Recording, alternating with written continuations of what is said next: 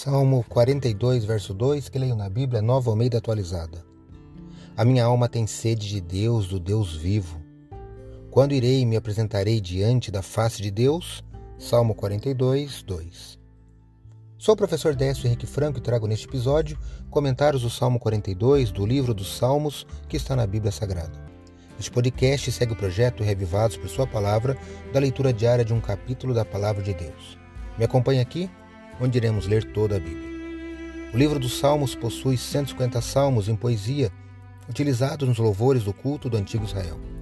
O Salmo 42 é um lamento comovente de Davi, um fugitivo a quem se procurava prender, encontrando ele refúgio nas rochas e cavernas, exilado da casa de Deus. Leia e reflita muito bem nesse belo salmo. Na minha leitura, destaquei o verso 2, onde o salmista afirma que a alma dele tinha sede de Deus, do Deus vivo. A ilustração de ter sede adquire mais significado pelo fato de as terras onde Davi foi fugitivo serem muito quentes e a água escassa. E animais selvagens, com frequência, impediam os animais menores ou pessoas de se aproximar da pouca água disponível. Mas o salmista demonstra uma grande necessidade que sentia de Deus e do Deus vivo. E você? Tem também sede de Deus?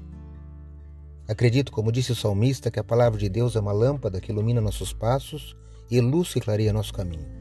Portanto, leia hoje em sua Bíblia o Salmo 42 e que seu dia, passos e caminhos sejam iluminados por Deus. Um abraço e até amanhã.